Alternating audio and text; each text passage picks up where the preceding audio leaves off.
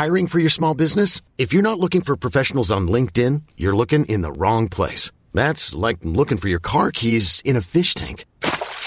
LinkedIn helps you hire professionals you can't find anywhere else, even those who aren't actively searching for a new job but might be open to the perfect role. In a given month, over 70% of LinkedIn users don't even visit other leading job sites. So start looking in the right place. With LinkedIn, you can hire professionals like a professional. Post your free job on linkedin.com slash achieve today. Qual a conduta certa de pastores e pastoreados? Terceira parte, primeira carta aos Tessalonicenses capítulo 2 versículo 9 ao final. Comentário de Mário Persona. Essa inveja acontece aqui no nosso capítulo de 1 Tessalonicenses também.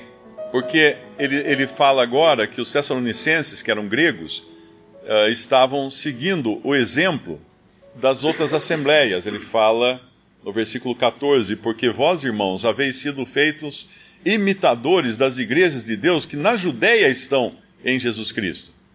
Por que eles estavam sendo imitadores? Não no sentido apenas de eles estarem, talvez, seguindo o exemplo desses irmãos, dessas outras assembleias que haviam sido formadas em terra de judeus, mas porque eles estavam passando pelas mesmas coisas que aqueles lá passaram.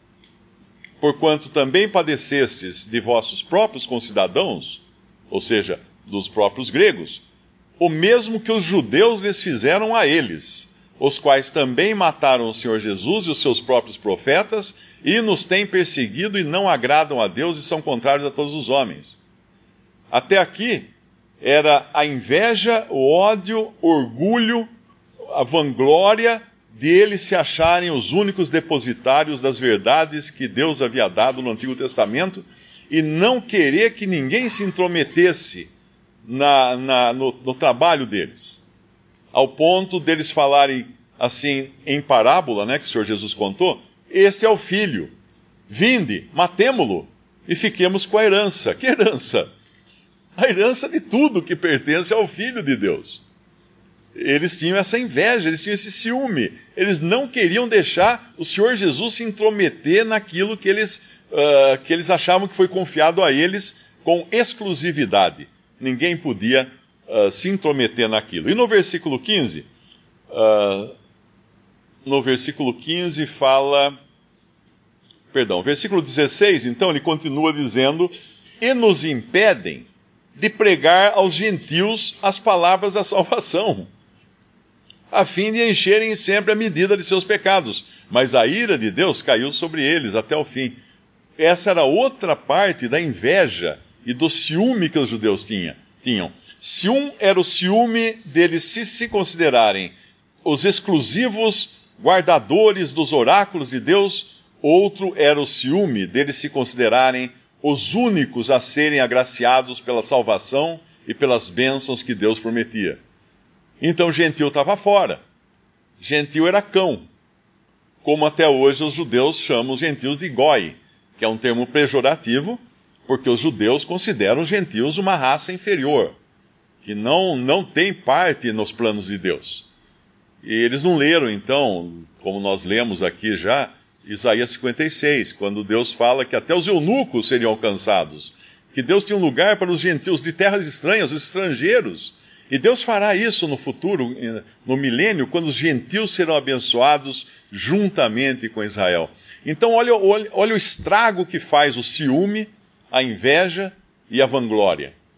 Ao ponto de ter isso levado a matarem o Senhor Jesus e a impedirem a pregação do evangelho aos gentios. E quem impedia os gentios, a gente pode pensar assim, não, então esses eram os judeus, né, inconversos, tal. Não.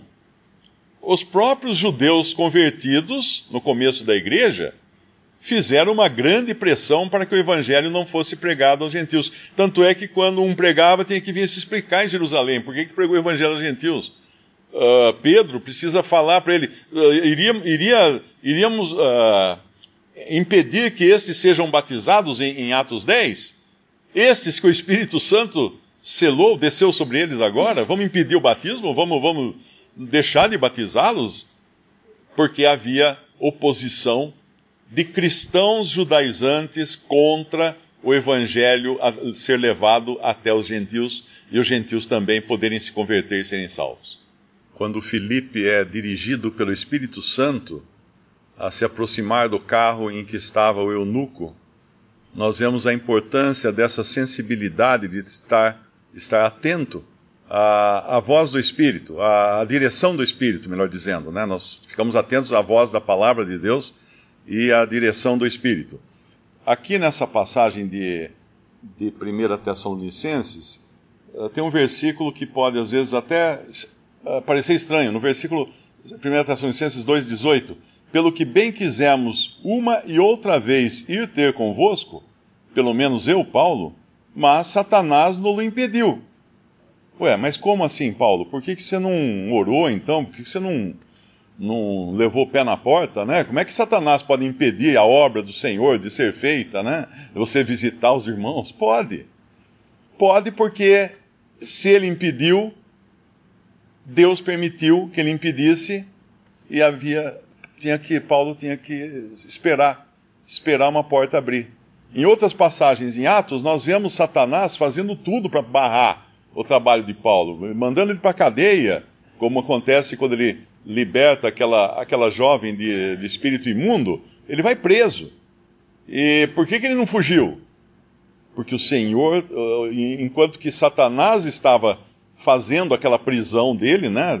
E, e, o senhor tinha permitido aquela prisão? O senhor tinha permitido porque havia uma outra estratégia por trás da prisão, que era chegar até o carcereiro e possivelmente até os outros presos também, para que eles também fossem conquistados pela palavra de Deus. E lá em, em Atos, capítulo. Só para terminar, o tempo está. Em Atos, capítulo 16, nós temos um exemplo desse. Paulo, Paulo escreve aos Romanos também que uma vez ele quis ir visitá-los, mas Satanás impediu que ele fosse. Mas aqui em Atos 16, versículo 6: E passando pela Frígia e pela província da Galácia, foram impedidos pelo Espírito Santo de anunciar a palavra na Ásia. Ora, mas para uma mente humana uh, lógica, como é que o Espírito Santo pode impedir alguém de levar de anunciar o evangelho na Ásia? Mas é que a lógica não tem parte nos planos de Deus. Por isso que nós precisamos de, de dependência de Deus em todas as coisas. Porque ele vai falar de novo no versículo 7. E quando chegaram a Mísia, intentavam ir para a Bitínia. Mas o Espírito de Jesus não lhe permitiu outra vez. Por quê? Versículo 8 responde e tendo passado por Mísia, desceram a Troade, e Paulo teve de noite uma visão em que se apresentava um varão da Macedônia e lhe rogava, dizendo: Passa a Macedônia e ajuda-nos. E logo depois dessa visão, procuramos partir para a Macedônia, concluindo que o Senhor nos chamava para lhes anunciarmos o Evangelho. Olha que coisa belíssima essa, quando servos de Deus estão debaixo da direção de Deus e não forçando a porta só porque achou que é Satanás barrou, ele tem que achar outro caminho. Apenas para constar, essa viagem à Macedônia será a porta de entrada para a Europa. É onde vai ser estabelecida a primeira assembleia na Europa, na, começando ali pela casa de Lídia, depois tem o carcereiro também e talvez a, a jovem liberta dos demônios. Filipe, a cidade era Filipe. Visite respondi.com.br. Visite também 3minutos.net.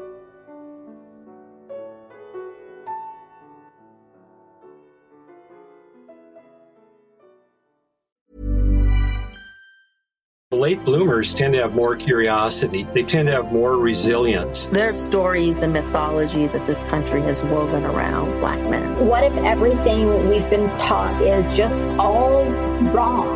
What's worth more than this fear right now? And that rising after failure is part of the glory of being a human being. Listen to deeply personal, insightful, and thought provoking stories from the world's leading thinkers and doers. Listen and subscribe to The Unmistakable Creative wherever you get your podcasts us.